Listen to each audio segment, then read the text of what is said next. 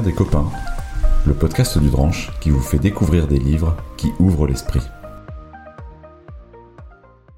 Eh bien, bonjour à tous, euh, bonjour, euh, bonjour à tous les deux. J'ai le plaisir de recevoir aujourd'hui dans le bouquin des copains euh, Gilles Poriol et Franck Escoubès. alors, merci beaucoup d'accepter cette invitation. Peut-être est-ce que vous pouvez commencer par vous présenter succinctement, Gilles? Oui, bonjour, euh, Gilles Proriol. Euh, je dirige une société qui s'appelle Cognito et qui est spécialisée dans, l'analyse de la parole citoyenne et l'analyse des débats publics. Euh, nous sommes intervenus avec Franck sur l'analyse du grand débat national il y a trois ans. C'est comme ça qu'on s'est connus. et on a eu l'idée de témoigner de cette expérience dans un livre intitulé La démocratie autrement, publié aux éditions de l'Observatoire, dans lequel on on dédie un chapitre euh, très fourni à cette expérience du grand débat national, mais dans lequel on parle également euh, d'autres démarches de démocratie participative qui ont lieu récemment euh, en France ou en Europe, notamment la Convention citoyenne sur le climat. Tout à fait, on, on aura l'occasion d'en reparler. bienvenue Franck, est-ce que tu peux également te présenter? Eh Oui, volontiers. Franck Escoubès, je suis cofondateur de la société Blue Nove, on est un, acteur de la civic tech. Euh, on intervient euh, dans un domaine qu'on a baptisé nous-mêmes l'intelligence collective massive, donc la capacité à, faire réfléchir de très grandes communautés de personnes. Et on travaille euh, à la fois dans le monde de la, grande entreprise, mais aussi, et, puis en ce qui concerne le sujet du jour, dans l'univers de la participation citoyenne. Et comme le précisait Gilles, on a eu la privilège d'analyser les résultats du grand débat national. On est intervenu sur, on intervient généralement sur des grandes consultations citoyennes, plutôt à l'échelle nationale, euh, ou des consultations de multiples parties prenantes, comme plus récemment euh, les États généraux de la justice qu'on a accompagnés euh, dans leurs consultations numériques. on y reviendra peut-être. Alors tout à fait. Et justement, alors peut-être une question en préambule. vous avez écrit ce livre à deux. Alors, c'est un exercice qui est, euh, qui est, assez peu commun. C'est vrai qu'on se représente souvent euh, l'écriture d'un livre comme euh, un exercice solitaire. alors, déjà, pourquoi avoir choisi d'écrire un livre à deux et, peut-être comment est-ce que ça a fonctionné? Comment est-ce que vous êtes réparti la tâche pour écrire ce livre à deux Peut-être, Franck? C'est une bonne question. C'est vrai qu'on se la pose finalement rarement ex post. Euh, je crois que c'était très naturel pour nous, euh, Gilles et moi, de, coécrire ce livre parce que euh, on, a travaillé en parfaite complémentarité hein, sur le sujet du grand débat national, qui a été l'occasion de notre rencontre professionnelle. et on avait, je dirais, deux, univers d'origine un tout petit peu, un, peu différents. nous, plutôt concentrés côté, côté Blue vers les dynamiques délibératives, hein, les, débats euh, profonds, les débats structurés. Euh, Gilles avec la dimension euh, d'analyse sémantique, d'analyse lexicale, donc un, grand respect de la parole citoyenne et de l'analyse de cette parole. Je te laisserai Gilles poursuivre. Mais voilà, on avait donc deux regards un petit peu complémentaires et, sur ces, initiatives de, de, participation citoyenne et de démocratie participative. Et ça s'est avéré extrêmement fluide, je crois, euh, dans le, partage des idées et dans la, coécriture euh, des différents chapitres du livre. On va voir si, on va voir si Gilles confirme. Oui, euh, bah, alors c'est vrai que bon, moi j'étais ravi en fait de, faire ce livre avec Franck. Ce qui a très très bien marché entre nous, c'est le ping-pong en fait intellectuel sur les idées. avec Franck, on a, je pense, tous les deux le goût du débat et euh, et la capacité à écouter les arguments de l'autre. Et euh, on s'est euh, on s'est quasiment jamais engueulé hein, sur ce bouquin, Franck. C'est-à-dire que vraiment nos, nos, nos idées nous ont enrichis mutuellement. donc on est tombé assez vite d'accord sur ce qu'on avait envie de dire. je pense aussi qu'on a une concordance de valeurs par rapport à ce sujet de la démocratie participative. C'est concrètement, on pense à peu près la même chose. Euh, ça a été peut-être plus délicat sur l'écriture, parce que l'écriture, euh, on n'a pas, on n'a pas les, mêmes styles nécessairement, euh, et donc voilà, on a dû passer du temps dans la, la relecture des passages qu'on avait écrits l'un et l'autre pour pouvoir faire une harmonisation stylistique. Tout à fait. on, en reparlera du débat. Alors, le goût du débat, c'est quelque chose qu'on partage évidemment aux branches aussi. et on en reparlera tout à l'heure, puisque vous en parlez dans votre livre. Peut-être déjà pour commencer sur le, sur le constat. Euh, alors, on va pas forcément s'étendre énormément, mais vous commencez votre livre par le constat, euh, comme souvent, et on va pas forcément s'étendre énormément sur le constat de la démocratie en crise, etc. Mais il y a un exemple, par contre, qui m'a qui m'a marqué, euh, qui était l'exemple de la réforme des retraites, où vous disiez donc commencer à voir le jour, en tout cas sous ce quinquennat, euh, et qui vous disiez, en fait, dans le livre, elle est, symptomatique finalement de pas mal de choses qui fonctionnent pas dans notre démocratie, notamment de pas mal de tentatives qui aujourd'hui sont mal faites et qui du coup fait qu'à la fin que ça ne fonctionne pas. Alors je sais pas qui d'entre vous avait, particulièrement euh, euh, vu ce passage-là, mais peut-être revenir un peu sur la réforme des retraites et dire en fait peut-être ce qu'elle a de symptomatique euh, et en quoi elle est révélatrice peut-être de, de, notre crise de démocratie actuelle.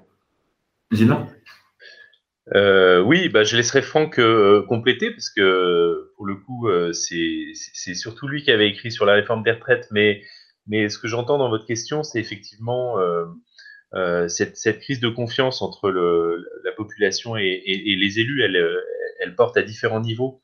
elle porte sur la représentation, la représentativité. Les gens ne se sentent plus représentés par, par leurs élus, qui ne leur ressemblent plus, qui sont assez différents d'eux.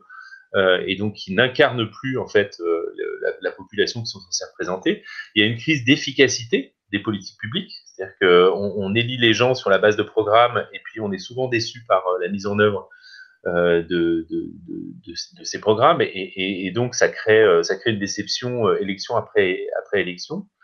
et puis ce qu'on constate, c'est que en fait les citoyens ne sont plus prêts à signer un blanc-seing pour 5 ans euh, et juste pour dire à la fin si euh, globalement ils valident ou ils invalident ce qui a été fait. Ils ont, euh, il y a une très forte demande de participation en France. Hein. je crois que dans un, sondage récent, il y a plus des deux tiers des Français qui demandent davantage de participation citoyenne. Ça veut dire que dans la durée du mandat, ils demandent à être impliqués, à être consultés, à être entendus avant qu'on prenne des réformes, décide de réformes qui sont structurantes pour leur vie. Et c'est le cas de la réforme des retraites la réforme des retraites est un sujet très complexe euh, sur lequel euh, euh, ce n'est pas suffisant de consulter uniquement les partenaires sociaux, qui d'ailleurs au passage eux-mêmes ont un problème de représentativité. et il aurait fallu en fait consulter beaucoup plus largement pour comprendre les difficultés des uns des autres et, arriver à sensibiliser progressivement la population à, ce, que, ce, que, le gouvernement essayait de faire. Oui, parce qu'on le rappelle effectivement, sur la réforme des retraites, elle a été lancée, elle a été pilotée par un, au commissaire à la réforme des retraites. Euh, et, effectivement, ce que vous disiez dans le livre, c'est qu'en fait, il y a eu une consultation assez longue en plus, euh, avec une plateforme en ligne, etc. Et en fait, euh, une fois à la fin de cette consultation, il y a eu une décision et un, projet de réforme qui finalement en fait a déclenché une bronca et on s'est rendu compte que finalement presque tout le monde était contre cette réforme des retraites. Alors ça paraît paradoxal de se dire on a consulté énormément, ou très longtemps, parce que finalement pas forcément énormément, mais très longtemps, et, euh, et à la fin on a l'impression que personne n'est d'accord. Oui, c'est-à-dire que ça concentre, cet exemple de la réforme des retraites concentre euh, probablement euh, une grande partie des difficultés et des, biais et des travers de la démocratie participative, c'est-à-dire euh, premier facteur, euh, l'extrême difficulté de mettre en, débat public et en consultation publique un sujet aussi complexe que celui d'une réforme qui embarque avec elle des considérations extrêmement sophistiquées sur euh, les évolutions démographiques, euh, sur une comparaison d'une multiplicité de, régimes spéciaux et catégoriels, etc. etc. et ce que l'on met en avant dans le livre, c'est parmi les multiples crises qui affectent aujourd'hui le débat public, celui de la crise cognitive. C'est la difficulté dans laquelle se retrouve un grand nombre de citoyens euh, face à l'information, face à une information qui est euh, euh, extrêmement partielle, souvent très réductrice, mal véhiculée par les médias, dont les dimensions de complexité et de nuance sont généralement complètement effacées, et, que dans ce contexte-là, eh bien, c'est vrai que lancer une, une, consultation qui est rapidement devenue extrêmement technique et paramétrique euh, sur les, différents curseurs de résolution de la problématique euh, de la fixation d'un âge pivot, euh, au départ d'un système à points, etc., d'une comparaison de la multiplicité des régimes spéciaux. Tout ceci, finalement, vient se heurter à cette difficulté cognitive de l'accès à l'information, de la sensibilisation, de l'éducation de la formation et de l'information des, des, citoyens partie prenante de cette, de cette consultation. Donc on est peut-être là sur un cas limite ou sur un point limite de la euh, participation euh, euh, citoyenne, on aurait pu imaginer une démarche un petit peu différente qui n'aurait pas consisté nécessairement à demander aux citoyens d'exprimer une solution technique à la réforme des retraites, mais plutôt d'exprimer des partis pris, des, des, guidelines, comme on dit en anglais, des, des grandes lignes directrices, des, grandes lignes directrices hein, des grands principes qui auraient dû être respectés euh, et ces grands principes et ces partis pris euh, deviendraient par euh, hypothèse, je dirais, les, éléments de, fixation des, paramètres et, des contours du, débat d'experts qui s'en suivraient de facto. Voilà, donc voilà, je, pense qu'on on touche, touche au travers de, cet exemple de la réforme des retraites la, question de savoir quel est le bon curseur, quelles sont les bonnes questions finalement à, poser en, matière consultative. Euh, S'agit-il de demander euh, aux citoyens euh, de co-créer des projets de loi, des réformes spécifiques, des politiques publiques techniques, ou s'agit-il à contrario d'être un peu plus en amont et de fixer un cadre, un, cadre principiel qui encadrerait par définition la réflexion euh, des différentes parties prenantes relevant de la société civile organisée? Oui, Gilles, en complément. Oui, juste pour compléter, en fait, je suis complètement d'accord avec ce que vient de dire Franck. Euh, un des problèmes, c'est que euh, on, nous fait un peu trop croire que les réformes ne sont que techniques. Or, je pense qu'une des oppositions à la réforme des retraites, c'est justement que une partie de la population n'est pas d'accord avec les principes mêmes. C'est-à-dire qu'elle pouvait mettre en question, par exemple, qui finance euh, qui finance. Euh, est-ce que euh, les revenus du capital ne doivent, pas être sollicités davantage pour financer la réforme des retraites? Les, gens peuvent être très attachés au, maintien d'une retraite à, 60 ans. Ce sont des choix de société. Et finalement, l'ingénierie technique, elle doit arriver après la définition de ces choix-là. Donc je crois que le, piège aussi, c'est quand on a des élus qui font semblant de nous consulter sur des aspects extrêmement techniques auxquels on comprend absolument rien, euh, parce que même certains experts n'y comprennent même pas grand-chose, euh, alors qu'en fait, ce que les gens ont envie d'exprimer, ce sont des principes beaucoup plus généraux sur dans quelle société ils ont envie de vivre, euh, avec quel niveau de solidarité, et sur qui on fait porter le financement. ça fait aussi écho à un autre passage du livre que vous abordez plus tard, qui était le, mythe du débat qui fait changer d'avis, qui moi m'a beaucoup intéressé je, le dis pour nos auditeurs, euh, vous disiez effectivement à quel point on est susceptible de changer d'avis ou pas euh, suite à un débat. Alors déjà, ce qu'il faut retenir, c'est qu'on est très peu susceptible de changer d'avis. Mais ce que vous disiez, c'est effectivement, vous, dites plusieurs cas de figure, c'est si on me retire un droit existant, si on rajoute un devoir nouveau, si on octroie un droit nouveau à autrui, et si on retire un devoir existant à autrui, euh, donc dans l'ordre, je crois que ça, effectivement, c'est on a de moins, de plus en plus de chances de changer, de changer d'avis. Or, effectivement, la réforme des retraites, en tout cas telle qu'elle était présentée ici, euh, on était plutôt dans les premiers cas de figure, c'est-à-dire effectivement, on est plutôt soit on est plutôt sur un devoir nouveau ou sur le retrait d'un droit existant, en tout cas sur le, un droit existant qu'on va toucher plus tard. Donc c'est euh, un point qui me donc c'était le cas le moins où on est moins susceptible de changer d'avis. Absolument. C'est peut-être euh, dans, les enseignements, ou en tout cas les messages qu'on a envie de faire passer au travers de ce livre, euh, cette, euh, ce, constat qui n'est pas une hypothèse, qui n'est pas un postulat, qui est un constat renseigné, documenté hein, par une multitude d'études et qui fait la démonstration, ce constat-là, que le débat ne fait pas changer d'avis, hein, ou, en tout cas très rarement. Euh, c'est pas le débat qui fait changer d'avis, c'est le temps. C'est l'exposition répétée, ce que vous disiez, c'est l'exposition répétée à un point de vue différent et qui permet une acculturation, en tout cas un début de changement d'avis. Absolument. Et, cette, euh, cette, acculturation progressive, hein, cette sédimentation progressive, cette confrontation continue à, différents arguments contraires fait en sorte que, euh, bon an, mal an, euh, au fur et à mesure de ces confrontations, peut-être que nos hypothèses fondamentales sont un peu ébranlées, etc. etc. Et donc, il n'est pas rare qu'il euh, faille euh, des temporalités extrêmement longues pour euh, opérer une conversion de point de vue. deux ans, trois ans, cinq ans, dix ans parfois. on cite temps en temps l'exemple du, temps qu'il a fallu à une certaine génération pour accepter de porter la ceinture de sécurité dans une voiture. Hein. Peut-être, il a peut-être fallu une dizaine d'années pour que ça devienne, d'une certaine manière, quelque chose qui ne soit pas perçu comme fondamentalement scandaleux.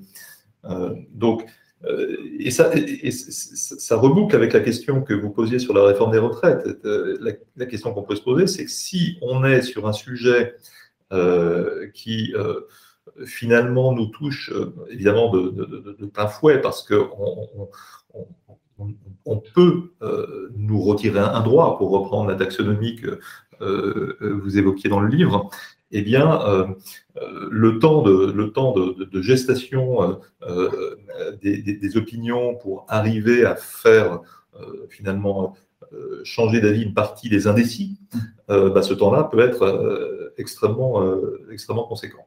Et il faut donc, pour terminer, imaginer une toute nouvelle rythmique de la démocratie participative. C'est une rythmique qui ferait en sorte qu'on considérerait demain comme absolument anormal et presque euh, digne d'un oxymore, un grand débat national sur deux mois.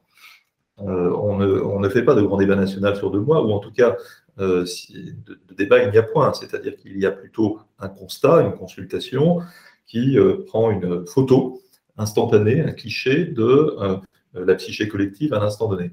C'est très précieux, on y reviendra, mais ça n'est pas un débat qui fait changer d'avis. Bah justement, effectivement, alors c'est le. Tu, tu voulais rajouter un mot?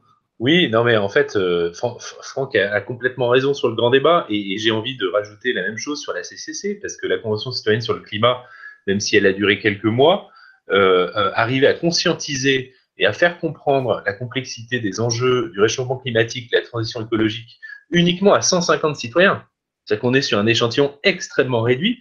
Vous avez, vous, vous souvenez du nombre d'experts et du nombre d'heures d'informations qu'il a fallu pour arriver à leur faire comprendre euh, les choses. Donc euh, là encore, euh, si on doit faire la transition écologique, on peut quand même imaginer que ça demande plus de débats, d'impliquer plus de monde et que ça dure plus longtemps. Parce qu'il y, y, a des impacts dans la vie quotidienne, dans la vie des entreprises, dans les transports, enfin dans, tous les services publics. Donc ce sont des sujets complexes. Il faut arrêter de faire croire, et Franck a raison d'insister sur le rythme, de faire croire que euh, on peut euh, résoudre tous les problèmes euh, en, quelques mois. C'est juste pas vrai. Bah, justement, effectivement, et ça, ça, fait une transition parfaite. Il y a, les, deux initiatives peut-être que vous détaillez le plus en, introduction du livre sont effectivement ce grand débat national et la CCC, donc la Convention citoyenne sur le climat. et le grand débat national, donc qui a été assez multiple, alors assez court effectivement. Et encore une fois, on pourra peut-être discuter aussi des, suites qui ont été données. Mais en tout cas, ce que vous dites, c'est qu'il y a eu, euh, notamment à travers les cahiers de doléances et à travers la plateforme de débat en ligne, ça a été une, mine d'or exceptionnelle. Vous parlez de cartographie en fait euh, de l'opinion ou, euh, des, envies de société était extraordinairement complète, en tout cas, c'est ce que j'en ai retenu, et, et, de, la, de la citoyenne pour le climat. Alors, c'est assez intéressant parce qu'en fait, il y a eu un traitement médiatique assez important de la Convention sur le climat, et globalement assez favorable. Euh, et, vous, vous êtes assez euh, critique, ou en tout cas, euh, en tout cas je vais dire, attentif sur la Convention citoyenne pour le climat. Je a un passage qui m'a marqué, où vous dites en fait, il, y a des, il y a des biais de conception qu'il est indispensable de corriger si on ne veut pas tuer dans l'œuf l'idée même de démocratie participative. Alors ça, c'est, quelque chose effectivement qui m'a assez interpellé. Donc peut-être revenir sur ces deux expériences donc, dont en plus vous, avez, vous étiez aux premières loges puisque vous avez travaillé sur le, grand débat national. Effectivement, le grand débat national, la Convention citoyenne pour le climat, euh, peut-être un peu aussi les inconvénients et, euh, et euh, ou en tout cas les, les, ce qu'on aurait pu améliorer dans ces initiatives.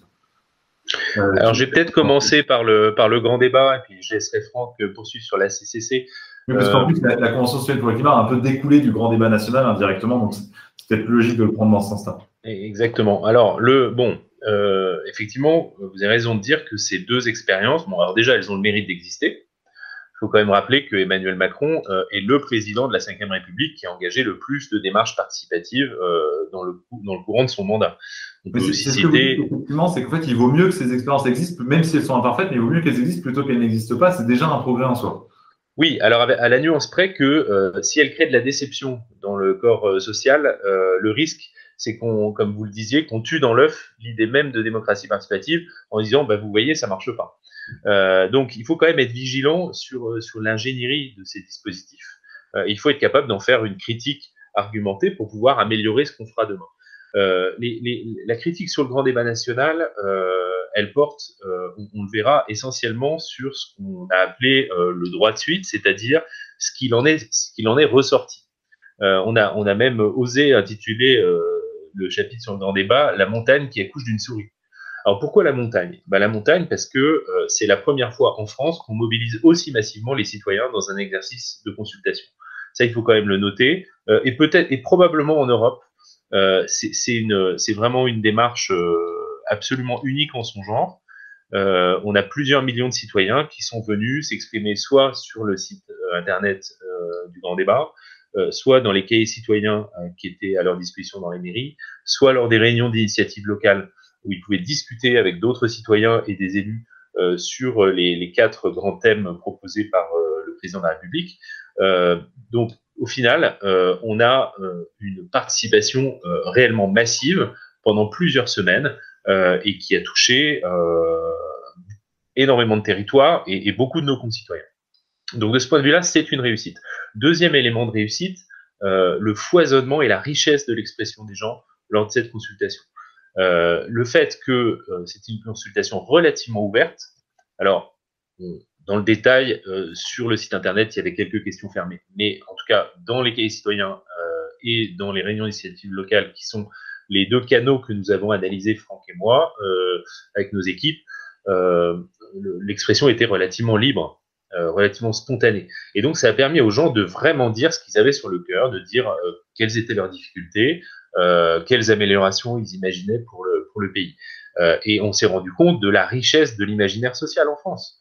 On a fait émerger plus de 700 propositions distinctes. Alors, vous pouvez aller voir les programmes politiques des, des, des, élus ou des candidats aux élections. C'est rare d'avoir 700 propositions. Hein. C'est-à-dire que il y a vraiment une richesse, un foisonnement. Même ça euh, n'arrive, ça n'arrive jamais. voilà, une diversité en fait euh, euh, de, de demandes qu'on a trouvé vraiment absolument passionnante. À ce titre, un des garants du grand débat a parlé de véritable trésor national. Oui, et puis, et puis sur énormément de thématiques, c'était un mouvement qui partait à la base de la hausse du prix de l'essence pour les voitures. Et c'est ce que vous disiez, c'est qu'on est arrivé sur des questions euh, de gouvernance, de référendum d'initiative citoyenne, des questions de fiscalité, d'économie, de, d'éducation, de, d'égalité sociale, notamment avec les sans-abri, etc., de limitation du contre-cumul des mandats, euh, de l'ISF, de la CSG, de la TVA. Enfin, il y a énormément de choses finalement à partir d'un, point qui n'était pas du tout celui-là. Voilà, en fait, le, alors, président de la République avait quand même cadré euh, quatre thèmes, mais l'avantage, c'est que c'était des thèmes quand même assez larges on avait effectivement transition écologique, fiscalité, organisation des services publics euh, et euh, quel était le dernier euh, Démocratie, bien entendu. les citoyens en ont rajouté d'autres parce qu'ils ont parlé également de pouvoir d'achat, ils ont parlé d'éducation, ils ont parlé d'emploi, un petit peu d'économie et, un petit peu de, santé et, et, de solidarité.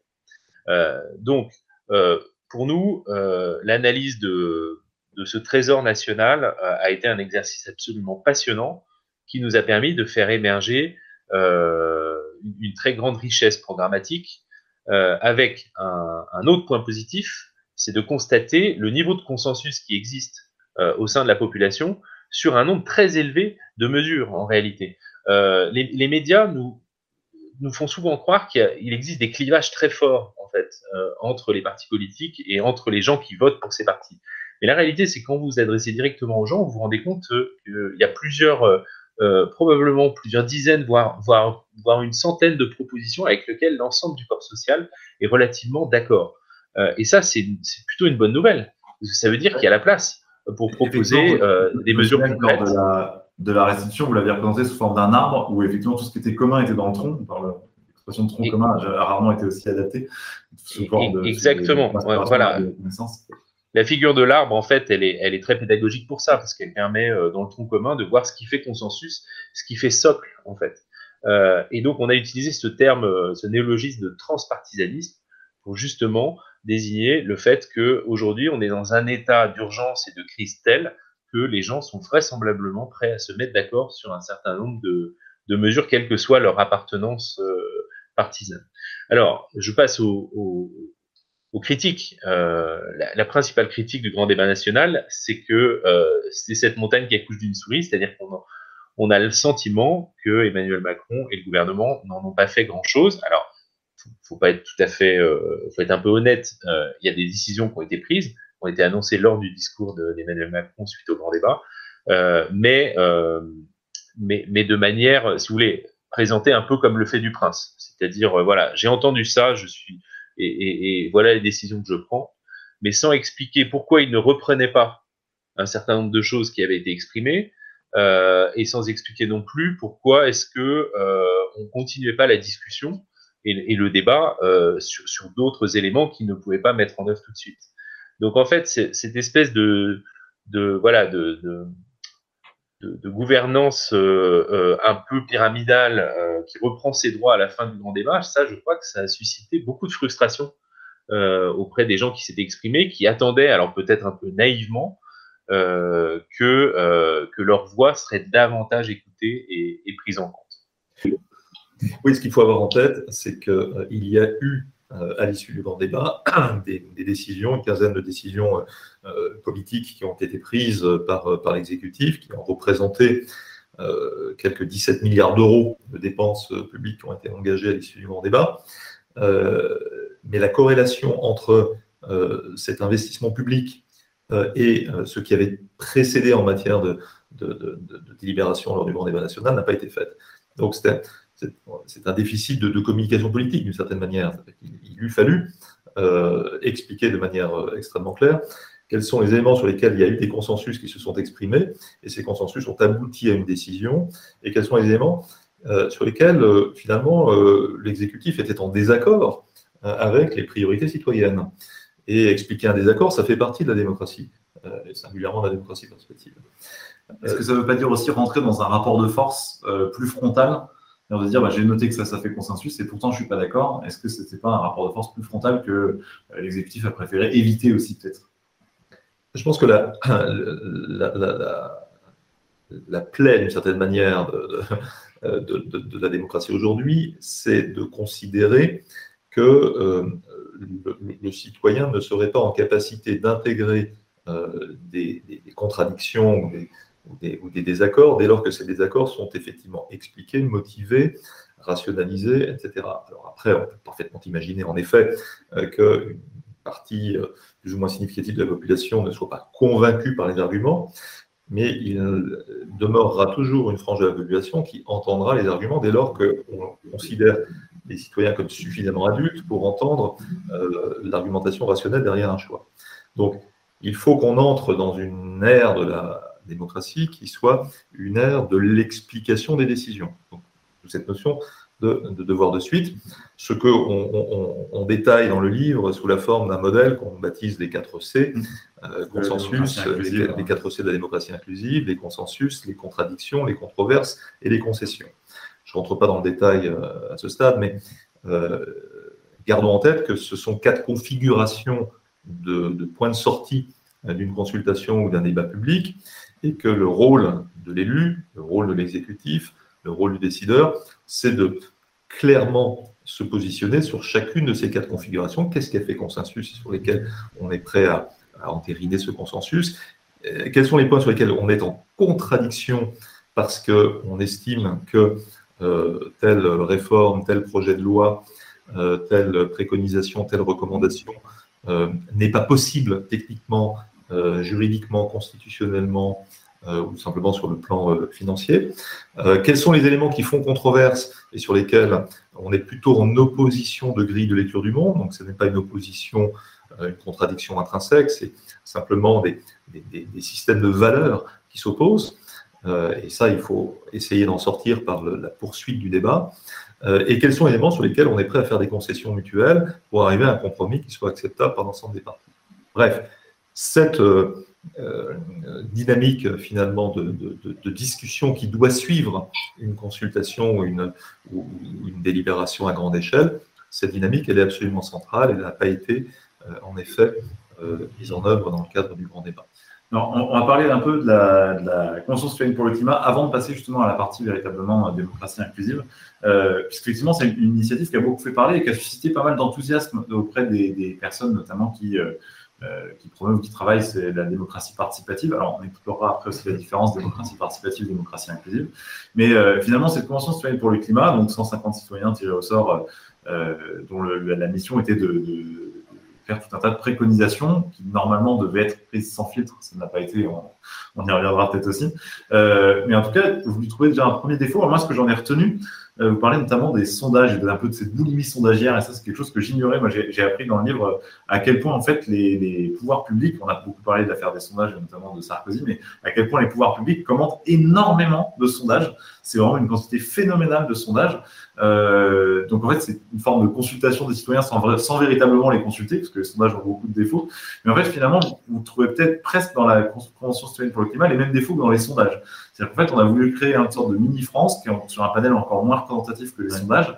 Euh, voilà, avec cet exercice. Alors peut-être dire effectivement, euh, cette Convention citoyenne pour le climat, qui encore une fois a le mérite d'exister, mais a aussi des défauts, euh, peut-être revenir un peu sur cette expérience-là et dire qu'est-ce qu'il aurait fallu euh, on a bien compris sur le droit de suite, mais qu'est-ce qu'il aurait fallu en plus pour, pour le transformer en, expérience véritablement réussie?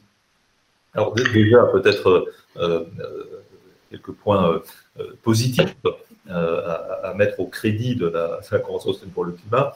même si on est assez critique dans le livre, on reconnaît un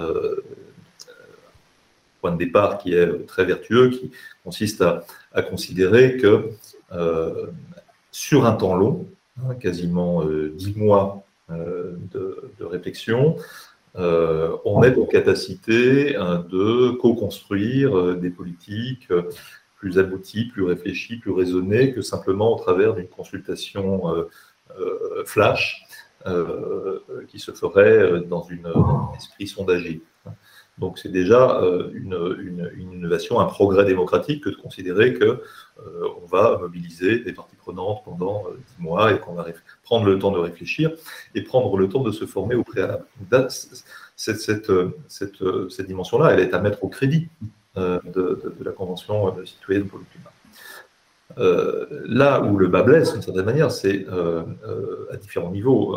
premier niveau, euh, vous l'avez dit, c'est une promesse politique intenable qui a été euh, à l'origine de la Convention citoyenne pour le climat et qui a consisté à dire que les recommandations de la Convention seraient euh, prises sans filtre par l'exécutif et par le, la voie parlementaire, comme si 50 citoyens tirés au hasard pouvaient, de manière assez miraculeuse, devenir euh, à la fois expert en rédaction de, projets de loi, de propositions de loi, euh, et euh, pouvait finalement se substituer au travail du politique, un, vrai métier, le travail du parlementaire, qui consiste à estimer les conséquences de tel ou tel de telle ou telle préconisation. C'est ça, c'est-à-dire promesse intenable parce qu'effectivement, on savait dès le début, par, la nature même des institutions, que ce ne serait pas sans filtre. Il y, aurait, par nature un filtre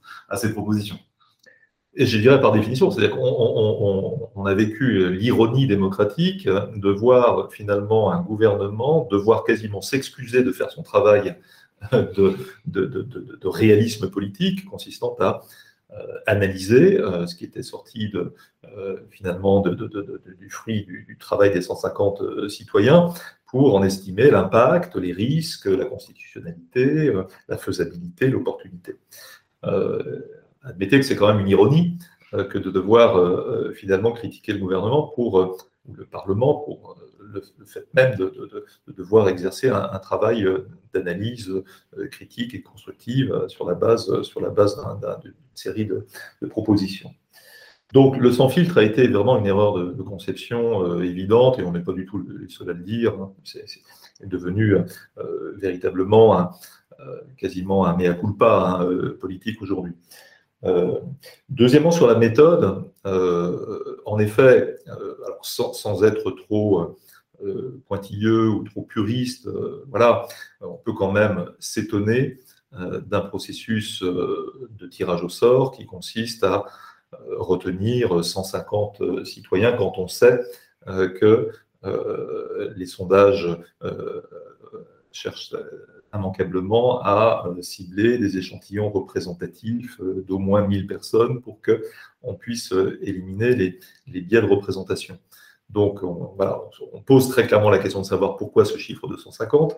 Euh, pourquoi n'a-t-on pas essayé de redresser statistiquement l'échantillon post-convention citoyenne pour finalement soumettre les 149 mesures à des échantillons effectivement représentatifs de la, population Et puis, je terminerai là-dessus, c'est vrai que le, biais d'autosélection de, de, des participants est difficile à éviter euh, dans, un contexte où vous demandez euh, à des citoyens de s'engager sur une durée très longue, quasiment un an de réflexion, euh, en tout cas une dizaine de week-ends, etc. Un gros travail de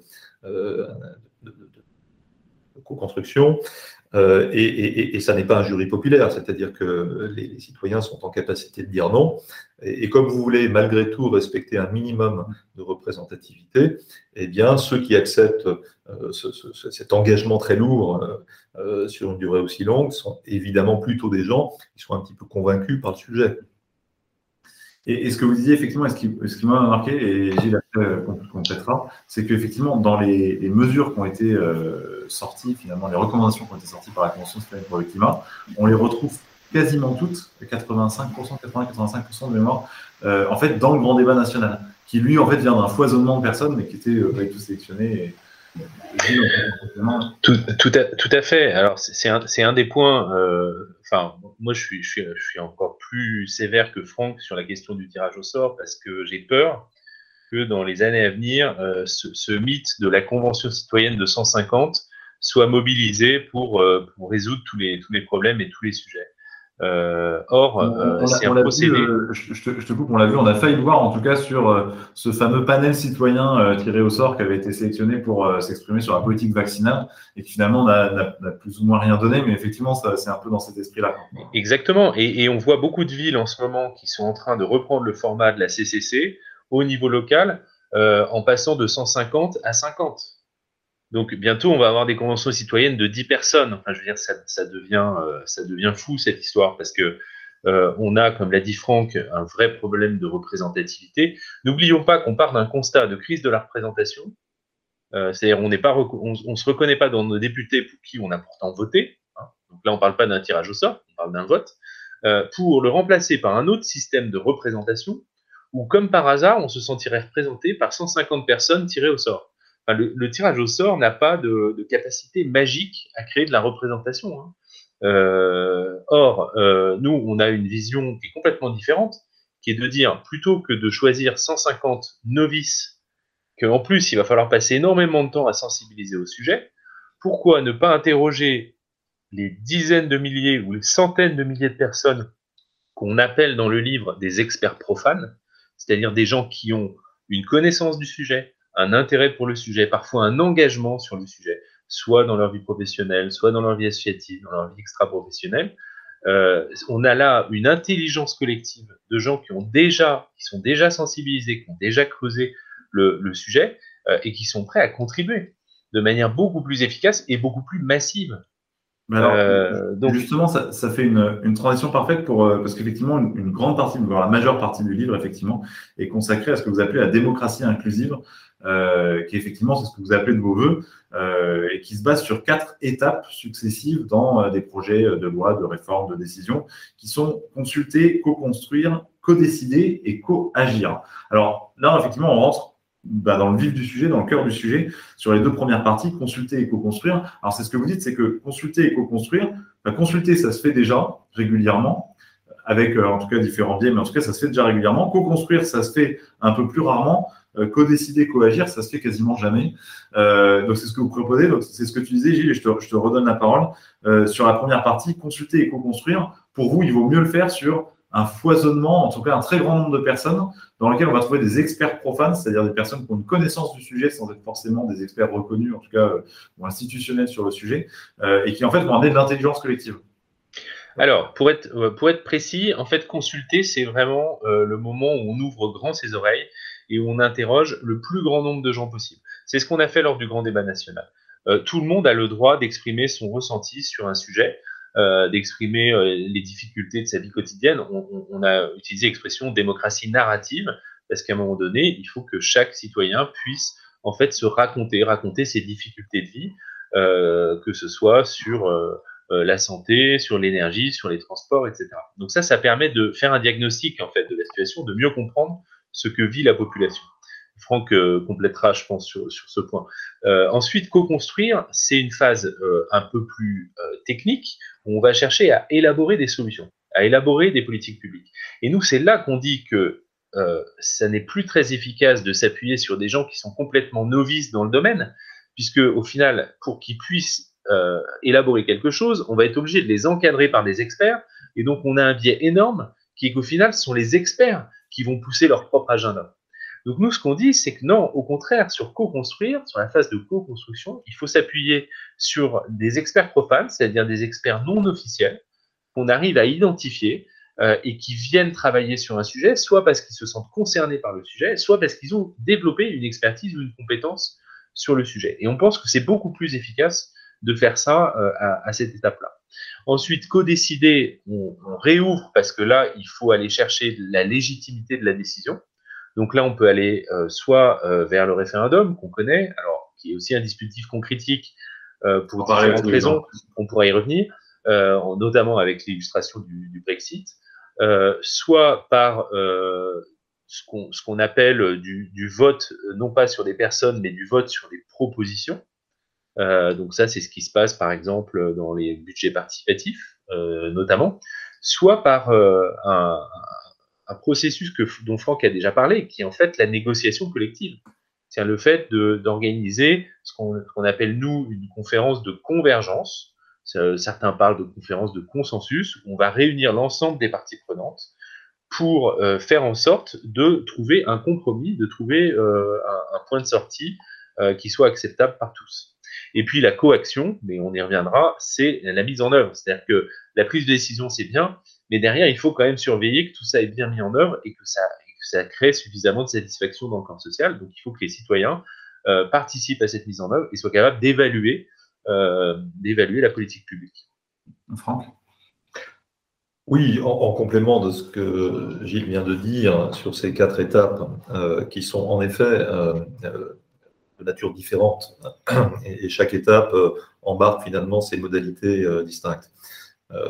la première étape, celle de, de, la consultation, comme le dit Gilles, il s'agit vraiment de, de, de, consulter le plus largement possible, y compris euh, les exclus euh, et les sans-voix de la démocratie, hein, ce qu'on a appelé aussi pendant la crise sanitaire les invisibles, euh, et, toutes les catégories finalement de population qui euh, ne sont euh, jamais consultées ou qui ne s'expriment pas spontanément, euh, ni sur leurs ressentis et leurs épreuves de vie, comme dirait Rosan Vallon, ni sur leurs préoccupations ou leurs souhaits de politique. Donc là, il y a un vrai enjeu de démocratie narrative, hein, faire en sorte que le plus grand nombre puisse s'exprimer. Et, ça embarque euh, toute une difficulté de collecte, puisque euh, s'il faut toucher euh, des populations difficiles à toucher, bah, le médium digital n'est pas le meilleur médium. Il faut aller dans les territoires, il faut ce qu'on appelle en anglais du community organizing. Il y a tout un tas de logistique à, à imaginer, on pourra y revenir. Euh, euh, sur la deuxième étape, la co-construction des politiques publiques, je pense que c'est en effet l'un des, l'un des, des, des, des, zones de fracture de, de, de, notre livre, parce que je dis fracture par rapport à la pensée dominante en matière de démocratie participative. Je pense que l'hypothèse cette, sur cette deuxième étape, c'est de précisément considérer que en, en, dans, dans, un objectif de co-construction de politique publique, il ne s'agit pas précisément euh, de consulter très largement, il s'agit de recentrer, euh, de refocaliser sur ce qu'on a appelé en effet les, experts profanes. Et quand on dit ça, euh, on entre dans un tabou de la démocratie participative hein, qui consisterait à considérer que euh, la voix de certains citoyens pèse davantage que, celle euh, des autres citoyens.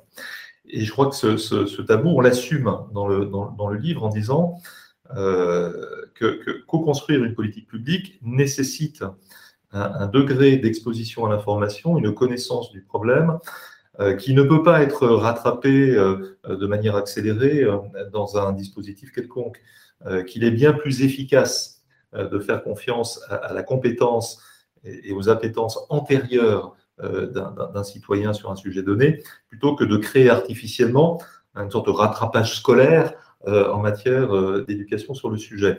Je citerai simplement euh, une, une, formule que je trouve très parlante d'un professeur américain qui s'appelle Bruce Ackerman, qui est l'inventeur des sondages délibératifs et qui a une vingtaine d'années d'expérience en sondage délibératif aux États-Unis et qui disait la phrase suivante euh, sur une politique publique donnée, sur, un sujet euh, social ou sociétal donné, on trouve à peu près dans la population à peu près toujours la même distribution. Vous avez 10%, en gros 10% des gens, 10% des citoyens qui connaissent énormément de choses spontanément sur euh, le sujet en question. Vous avez 30 à 40% des gens qui ne savent strictement rien sur le sujet en question. Et le reste s'établit entre les deux, n'est-ce pas? Eh bien, nous, ce qu'on fait comme pari euh, politique euh, et démocratique, c'est de dire qu'en phase de co-construction des politiques publiques, concentrons-nous sur les 10%. Et 10% d'une population ou d'un corps électoral, c'est très significatif. En France, ça peut représenter 4 euh, à 5 millions de personnes, n'est-ce pas? Évidemment, tout ça est, très, très métaphorique. sur certains sujets plus précis que d'autres, on tombera sur des chiffres qui sont plus faibles mais euh, on, sera quand même très très loin des 150 citoyens tirés au sort. Euh, nous, ce que l'on prétend, c'est qu'il est très facile d'imaginer que sur à peu près n'importe quel sujet, ce sont plusieurs centaines de milliers d'experts profanes qui ont quelque chose à partager. Je citerai un dernier exemple d'experts profanes pour bien euh, faire comprendre à quoi on fait référence. au début des années 90, lorsque le, virus du sida a fait son apparition, euh, en tout cas a commencé à être structuré au travers d'associations de type ACTUP, euh, eh bien, euh, les membres d'ACTUP, qui étaient eux-mêmes affectés par le sida, avaient développé une, expertise, une, compétence sur leur propre pathologie qui était supérieure à celle des médecins qui tentaient de les soigner. Donc, ce sont des experts profanes. Et progressivement, cette notion d'expertise profane a fait son chemin, notamment dans le milieu médical, travers des communautés de patients, euh, et singulièrement euh, dans les maladies orphelines, hein, où euh, voilà, il y a quasiment plus d'experts profanes que d'experts officiels. Donc on, est sur finalement ce modèle très singulier hein, de constitution de panels de compétences, qui sont des panels d'experts profanes citoyens, que l'on mobilisera à ce, stade de la co-construction des politiques publiques. Et je voudrais dire un dernier mot euh, sur, euh, sur la co-construction des, réformes ou des, projets de loi ou des politiques publiques, qui est euh, que l'on doit absolument sortir de ce réflexe de la démocratie participative qui considère que seuls les citoyens doivent s'exprimer et qu'on et et, doit systématiquement construire un entre-soi citoyen, comme ça a été le cas dans la Convention citoyenne pour le climat. Après tout, il n'y a aucune raison objective pour considérer que euh, la transition écologique, dans toute sa complexité, euh, soit traitée et résolue par un collectif de citoyens euh, en faisant abstraction de toute la société civile organisée autour précisément de ces citoyens. Je fais référence aux associations, aux ONG, aux territoires, aux industriels, singulièrement les PME, euh, euh, aux syndicats, aux syndicats professionnels, aux syndicats d'étudiants, etc., etc. Donc, cette société civile organisée, qu'on appelle finalement les parties prenantes, euh, ces parties prenantes-là doivent avoir bien entendu voix au chapitre, et il n'y a pas de raison que la démocratie participative se fasse euh, indépendamment euh, de ces euh, représentants, de ces corps intermédiaires. Alors tout à fait. Alors je, vois l'heure qui tourne et finalement il va falloir avancer un peu. Mais je, me posais deux questions. Déjà une toute première question un peu intermédiaire. vous utilisez le terme de démocratie inclusive. moi personnellement, c'est un terme que j'avais pas rencontré avant. Euh, donc vous avez déjà effectivement bien expliqué la différence avec la démocratie participative. Est-ce que vous pouvez peut-être préciser pourquoi ce terme euh, Alors vous, vous, le définissez dans le livre par une, très belle anaphore, est inclusive une démocratie qui fait ceci, qui fait cela, etc. Mais peut-être dire pourquoi vous avez choisi ce thème et d'où il vient. Est-ce qu'il y a une histoire avant ce livre ou est-ce que c'est vraiment vous qui l'avez lancé euh, bah, je laisserai euh, Franck euh, donner, donner son point de vue. C'est vrai que bon, nous, on trouve globalement que le terme démocratie participative est extrêmement galvaudé, puisqu'en fait, bon, déjà, il existe depuis longtemps, il a donné lieu à beaucoup d'expérimentations. Alors, certes, davantage au niveau local, au niveau des collectivités territoriales qu'au niveau national, mais on a l'impression que c'est voilà un, terme qui pèse un peu lourd et, et, et, dans, lequel les, Français n'ont plus forcément une confiance aveugle. Euh, donc il était question pour nous euh, de trouver un, terme qui soit déjà davantage dans l'air du temps. On parle de plus en plus d'inclusion euh, et, ce terme a du sens. Hein. c'est notamment, ça désigne l'inclusion bah, de, tous ceux qui sont laissés de côté, qui sont des laissés pour compte, soit parce qu'ils font partie d'une minorité, soit parce qu'ils sont invisibles. Euh, on a vu au moment de la crise sanitaire, du premier confinement, euh, réapparaître euh, des métiers, les, métiers des premiers de cordée, des premiers de corvée, qui en fait jouaient un rôle absolument décisif dans, notre pays. Donc cette idée d'inclusion, c'est cette idée de redonner la voix, la parole, et, de voir à nouveau tous ces gens qui sont invisibilisés euh, par notre démocratie représentative. Pierre Rosanvallon a écrit un petit livre magnifique qui s'appelle Le Parlement des Invisibles. Euh, donc vraiment, je crois que l'idée, c'était de, redonner la voix euh, à un maximum de gens, et notamment dans la première phase de consultation dont on parlait, à travers cette idée de, démocratie narrative. et puis, je crois que même l'idée d'expertise profane, elle va un cran plus loin de ce que ce que fait la démocratie participative aujourd'hui, puisque comme vient de le dire Franck, elle, elle, essaie de mettre autour de la table l'ensemble euh, des, parties prenantes. Donc ça aussi, c'est inclusif.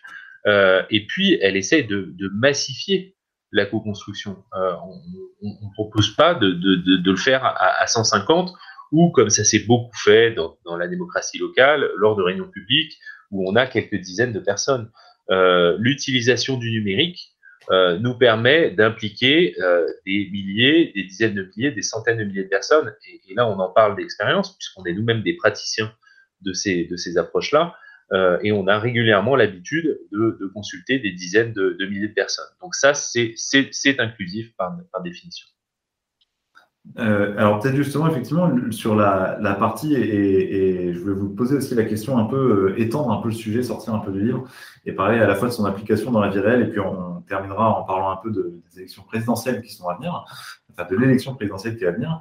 Euh, peut-être déjà dans un premier temps, euh, dans la partie co-décider, vous commencez effectivement par cette phrase consulter, c'est bien, mais à un moment donné, il faut bien quelqu'un qui décide. Vous dites effectivement que c'est une maxime proverbiale qui est plutôt une fiction, mais qui peut avoir encore la, peau dure ou encore euh, la, certaine ténacité auprès de certains élus. Je voulais savoir un peu, et précisément peut-être sur cette partie-là, quel écho est-ce que ce livre, ou en tout cas les théories qui sont défendues, ont trouvé auprès des élus? Je ne sais pas si vous avez eu des retours d'élus, euh, de décideurs, parfois on dit, euh, précisément sur ces parties-là, ou en tout cas suite à, ce que vous préconisez?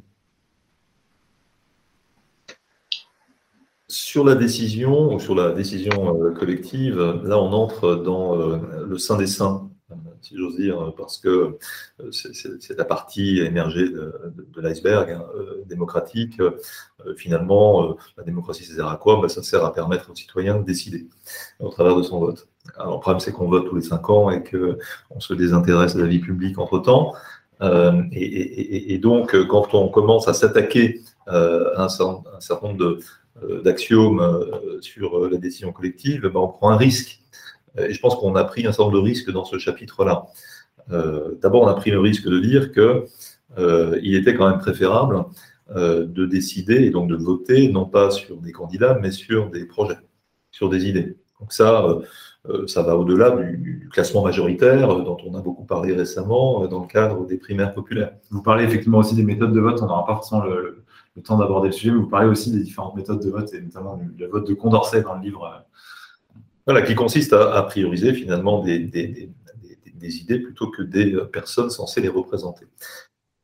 et, on, appelle de nos voeux des expérimentations en la matière à l'échelle locale peut-être prioritairement et ensuite à des échelons plus nationaux. la deuxième innovation qu'on essaye de promouvoir dans, cette section du livre, c'est euh, l'idée d'un vote à répétition. Euh, et, ça a trait à, ce que j'évoquais euh, au tout début de la discussion sur les temporalités longues. C'est-à-dire de considérer que finalement, quand on décide de quelque chose, au travers par exemple d'un référendum, on, peut se poser la question de savoir pourquoi il ne serait pas possible de revenir sur cette décision. Après tout, il y a bien des alternances politiques tous les cinq ans. Euh, on ne s'étonne pas euh, de changer de gouvernant euh, tous les cinq ans, c'est même d'ailleurs presque sport national. et on devrait s'étonner de, pouvoir revenir sur, une, sur un référendum antérieur au motif que euh, dès lors qu'on vote non pas sur un, candidat mais sur un objet, ce vote aurait euh, nature d'irréversibilité absolue jusqu'à la, fin des temps. C'est ce qui a été évoqué notamment sur le Brexit en fait. Si on, si, on, avait donné effectivement un droit de revote, euh, le résultat n'aurait peut-être pas été le même. Je pense qu'on pouvoir presque affirmer que le résultat aurait été différent. C'est-à-dire qu'on a vécu dans le cas du Brexit cette ironie absolue d'un point de vue électoral euh, de voir descendre dans la rue près de 2 millions de Britanniques le lendemain du, vote, avec des, citoyens euh, britanniques euh, sidérés en fait du résultat et, exprimant leur désaccord en disant mais non mais en fait on ne pensait pas que notre vote aurait ce, succès-là et, en fait on aimerait bien voter. Donc pourquoi est-ce qu'on ne revote pas 9 mois après, 12 mois après, en ayant eu le temps de, prendre en considération les conséquences de son premier vote? Après tout, un référendum de type Brexit euh, a des conséquences euh, écosystémiques tellement euh, gigantesques que ça devrait être assez naturel de dire on va voter deux fois, comme on a voté trois fois en Nouvelle-Calédonie. et tout le monde a trouvé ça finalement pas idiot, assez normal, etc., Donc ce vote à répétition, il est cohérent par rapport aux temporalités longues qu'on essaye de valoriser il est cohérent par rapport à la prise de responsabilité du, citoyen. C'est un élément euh, clé aussi du livre que de dire le citoyen a des droits, il a aussi beaucoup de devoirs. Et, la démocratie euh, inclusive, c'est une démocratie des droits et des devoirs. Et parmi, euh, parmi les devoirs, eh bien, il y a celui de, porter les conséquences de, de, ces actes ou de, ces décisions. Première conséquence, valider un vote 6 à 9 mois plus tard, lorsque celui-ci est particulièrement engageant pour la collectivité. Et, peut-être effectivement sur les retours d'élus, le deuxième point, est-ce que, est que, vous avez eu des retours d'élus suite à votre livre euh, ou pas d'ailleurs? Aujourd'hui, euh, on a plutôt des retours, euh, je dirais, des, soit directement des, candidats à la présidentielle, soit plutôt des équipes qui travaillent avec les candidats à la présidentielle et qui ben, sont un peu interpellés par euh, un certain nombre d'hypothèses qui sont présentées dans, le livre.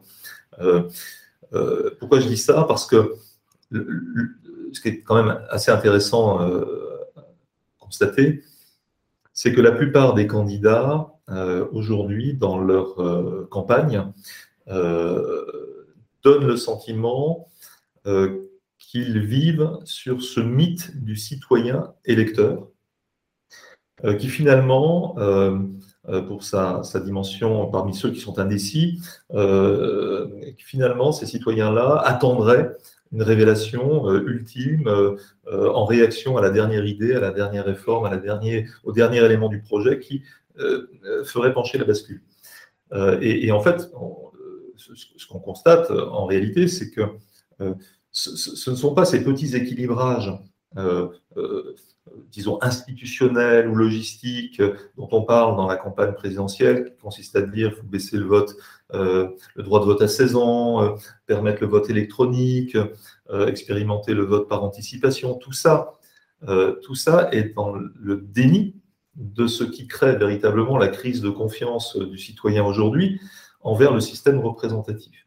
Donc c'est pas en rajoutant des abstentionnistes aux abstentionnistes en baissant l'âge du droit de vote à 16 ans, qu'on va résoudre le problème. Ça n'est pas en régulant la logistique avec les votes électroniques on va recréer la confiance. Donc nous, ce qu'on dit, c'est que c'est beaucoup plus profond que ça. Et finalement, ce livre, il est là pour euh, essayer d'expliquer, ou en tout cas de poser des, partis pris, euh, afin de permettre une démocratie euh, inclusive beaucoup plus mature. Mature dans, dans, la consultation, mature au travers de l'expertise profane dans la co-construction des politiques publiques, mature dans les processus d'aide à la décision, mature dans les, négociations participatives multi-parties prenantes, euh, où on dit euh, euh, ne créons pas des entre-soi citoyens systématiques, mais intégrons les corps intermédiaires et les corps constitués dans ces, ces, dynamiques de négociation participative, sans bien sûr oublier le citoyen. Voilà, donc tout ça participe finalement d'une toute autre grille de lecture de la démocratie participative par rapport aux solutions institutionnelles, voire constitutionnelles, qui sont aujourd'hui priorisées par les, euh, par les candidats. Oui, Gilles Oui, non, je, je, compléterai ce que, ce que vient de dire Franck par euh, euh, cette idée du temps long, en fait. c'est quand même fascinant. Il y a trois ans, on a des millions de Français qui sont venus s'exprimer dans le cadre du grand débat national. Est-ce que vous entendez aujourd'hui un seul candidat reparler de ce qu'il en est ressorti aujourd'hui? Ah, c'était il y a trois ans, c'était pas il y a 25 ans. Donc, donc, si vous voulez, c'est quand même fascinant. C'est-à-dire que chaque candidat arrive en disant Bon, ben moi, voilà mon diagnostic de l'état de la société française et voilà mes propositions. Mais j'ai envie de dire, euh, on s'en fiche, en fait, de vos propositions en tant que personne physique.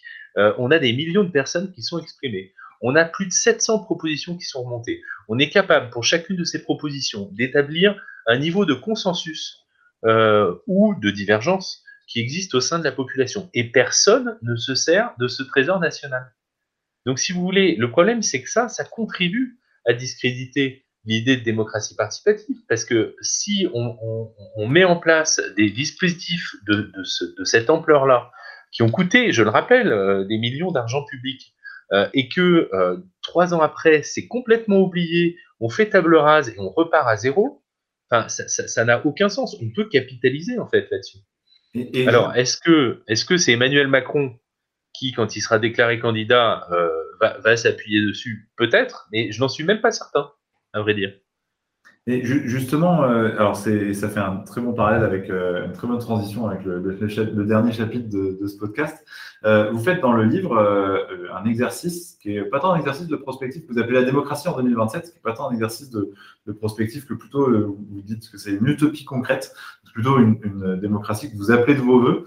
Euh, alors, j'inviterai effectivement nos auditeurs à aller lire. C'est quelque chose qui est très intéressant, et notamment parce que ça donne des, pistes concrètes pour y parvenir. Mais peut-être justement, au, vu de ce que de qu'est la campagne présidentielle aujourd'hui et de la direction qu'elle prend, euh, peut-être quel est votre sentiment, euh, votre sensation par rapport à la, à la à la, campagne présidentielle et notamment à ce que vous appelez de vos voeux d'un certain type de démocratie en 2027.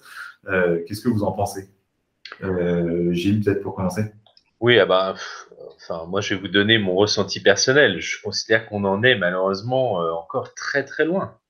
Et, et c'est un constat terrible de se rendre compte à quel point on en est loin. Euh, Alors on en, est loin, 2007, on la direction quand même ou, pas du tout, ou même pas? Eh ben, honnêtement, sur l'exercice de, de, la présidentielle, j'en suis pas sûr. Euh, moi, j'étais plutôt euh, optimiste de voir que, euh, je le rappelle, dans ce mandat, il y a eu plusieurs exercices, plusieurs tentatives, plusieurs expérimentations de démocratie participative. Ça va, ça allait dans le bon sens. Mais au niveau de la présidentielle, si vous voulez, la première qui a commencé à faire ça, c'était Ségolène Royal en 2007. Avec ah, le désir d'avenir, vous en parlez effectivement. Voilà, et il se trouve qu'on a aussi été appliqué dans l'analyse de désir d'avenir, donc on s'en souvient, c'était il y a 15 ans, euh, à l'époque, c'était révolutionnaire de dire je vais consulter les Français avant d'élaborer mon programme. Souvenez-vous, tout le monde s'est moqué d'elle. Euh, bon, euh, aujourd'hui, qui, le fait? Je veux dire, quel est le candidat qui a vraiment pris la peine Alors encore une fois, soit de s'appuyer sur ce qu'on avait appris lors du grand débat national, soit de consulter de, manière suffisamment massive pour savoir ce que les électeurs attendent. Euh, on, est, euh, dès, qu'on est dans la présidentielle, euh, on, repart 20 ans en arrière, on est sur un exercice qui est complètement formaté. on élit un homme ou une femme présidentielle qui est censé avoir tout compris et apporter seul l'ensemble des solutions. C'est complètement arriéré pour moi comme, raisonnement.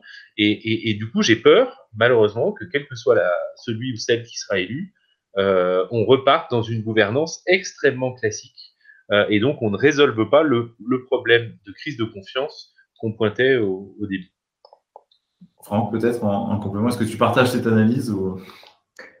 Oui, malheureusement, je, la partage. Euh, je, pense qu'il y a, si, on devait faire un tout petit peu de projection sur euh, un, modèle futur possible et souhaitable, euh, on parle dans le livre de cette notion de démocratie festive.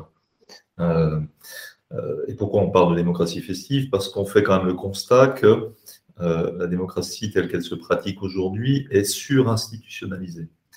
Euh, et que non seulement elle est surinstitutionnalisée, mais en plus, elle est caractérisée par une, franche hostilité. de sorte que l'expérience citoyenne, l'expérience utilisateur de la démocratie, est une, expérience extrêmement négative aujourd'hui. Quand on parle euh, de politique ou de, de débat public, eh ben, on, s'engueule, on s'invective, on s'offense, euh, on organise même, euh, c'est quand même un comble, je lisais ça juste avant le réveillon de Noël, voilà les dix sujets d'engueulade qui sont prévus autour des thèmes politiques pour le réveillon de Noël. Vous voyez, donc on est vraiment sur une fabrique du, du, du, dissensus, c'est une fabrique euh, de l'hostilité. Vous parlez dans le livre de unboring démocratie, on pourrait, on pourrait traduire ça par rendre la démocratie moins chiante finalement. Exactement, absolument, désennuyer la démocratie, c'est un mot d'ordre qu'on essaye de, valoriser dans le, à la fin du livre, en disant c'est ça le véritable enjeu culturel euh, sur le plan euh, démocratique, c'est de faire de la démocratie quelque chose de beaucoup plus festif, de beaucoup plus célébratif, à la limite comme le serait un festival euh, euh, ou une série télé, c'est-à-dire quelque chose qu'on a envie de suivre de manière régulière, de manière permanente, d'où ces notions de, temporalité longue, hein, euh, et de considérer que finalement la, une démocratie positive serait une démocratie ritualisée au travers de rencontres qui soient agréables, qui ne soient pas l'expérience que l'on a pu faire euh, lors des élections euh, départementales ou régionales, où vous allez voter euh, dans, un, dans une mairie de quartier totalement clairsemée, parce que comme les gens s'abstiennent, eh il n'y a, quasiment personne. et puis, vous avez ce, ce, protocole extrêmement normé avec la profession de foi, l'isoloir, etc. On est vraiment sur quelque chose qui est totalement institutionnalisé. et on est très très loin du grand rendez-vous républicain qu'on nous vante et dont on nous vante les mérites. Euh, c'est un, un, acte manqué de mon point de vue. C'est-à-dire que ces occasions, ces rituels euh, républicains devraient être l'occasion, au contraire, d'une grande fête de la démocratie et d'une grande fête éducative, c'est-à-dire proposer euh, du théâtre de rue, expliquant le pourquoi de tel ou tel scrutin, des documentaires, de la création artistique et culturelle, etc. Bref, tout ça pour dire que le jour où on aura transformé la réflexion démocratique euh, et, l'implication citoyenne en rituel festif, euh, et qu'on se donnera rendez-vous avec plaisir tous les samedis pour aller euh, continuer le débat avec, voilà, disons, une, forme d'engagement célébrative, eh bien, on aura transformé, de mon point de vue, la démocratie participative. Alors, on, approche effectivement de la, fin de ce podcast. je rappelle au, sujet des présidentielles que le Grange sort un hors-série euh, juste avant les présidentielles, dans lequel vous trouverez tous les éléments pour faire son choix avant d'aller voter, ou ne pas voter d'ailleurs, mais le faire en tout cas un véritable choix. Peut-être un dernier mot de la fin, est-ce qu'il y a une pensée, une réflexion sur laquelle vous souhaitez laisser nos auditeurs euh, Gilles, pour commencer? Euh, bah, écoutez, bon, il, faut, inciter les gens à, aller voter de toute façon, parce que l'abstention la est la pire des choses. C'est-à-dire la politique de la chaise vide n'a jamais permis de, de, résoudre euh, aucun problème. Donc, euh, on a envie, bien entendu, d'inciter nos citoyens à, retourner euh, aux urnes. en leur disant que finalement, la, démocratie de demain, c'est celle qui sera la plus partagée et la plus inclusive possible. Donc, votez pour les candidats qui vous semblent davantage que les autres porteurs de, de, cette idée que dans un monde complexe, avec un niveau d'incertitude très élevé, avec des crises qui s'accumulent crise environnementale, crise sanitaire, crise économique, etc. on a besoin réellement de mobiliser l'intelligence collective de, de, notre pays. On ne peut plus s'en remettre à un homme ou à une femme présidentielle qui résoudra nos problèmes à notre place. Ce sont nos problèmes, ce sont des problèmes collectifs. Il faut qu'on les résolve collectivement. Très bien. Franck, le, mot de la fin euh, Non, j'ai envie d'ouvrir euh, en conclusion sur un, sur, un thème euh, qu'on n'a pas, pas évoqué, qui me semble clé, qui est la notion de, crise cognitive. Enfin, on l'a évoqué très brièvement. je crois que l'avenir de la démocratie dépendra fondamentalement de notre capacité à réinventer l'accès à l'information. et finalement, bien souvent, euh, voilà, clash, euh, cette, confusion, cette, confrontation permanente, elle est liée à euh, un accès à l'information qui est rendu paradoxalement très compliqué aujourd'hui.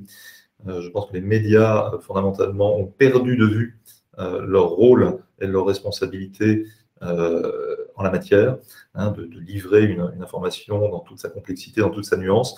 On a complètement perdu ça. On l'a perdu dans les réseaux sociaux parce que les réseaux sociaux n'étaient pas conçus pour ça. Euh, et même l'Internet ne joue pas son rôle euh, du fait d'un moteur de recherche prédominant qui fragmente et, finalement saucissonne hein, l'information. et je crois qu'il y a là un énorme enjeu cognitif qui est un peu obscurci aujourd'hui par le débat sur les fake news. Euh, je pense que c'est vraiment l'arbre qui cache la forêt, la, question des fake news. Il faut aller, euh, pour une fake news, on a 100 000 euh, mauvaises informations qui ne sont pas des informations fausses, qui sont juste des informations partielles. Et, je crois qu'il y a là un véritable enjeu qui devrait devenir un enjeu national. Ben, on, ne saurait plus d'accord avec cette conclusion-là, Audranche. Euh, Franck, Gilles, un immense merci. Je rappelle que je recevais donc Franck Escoubès et Gilles Proriol pour leur livre La démocratie autrement, qui est sous-titré L'art de gouverner avec le citoyen et qui est disponible aux éditions de l'Observatoire. Un immense merci à tous les deux euh, et très bonne fin de journée à tous. Merci. Merci. C'était Le Bouquin des copains, le podcast du journal Le Dranche, qui vous fait découvrir des livres qui ouvrent l'esprit. Ce podcast vous a été offert gratuitement par le journal Le Dranche.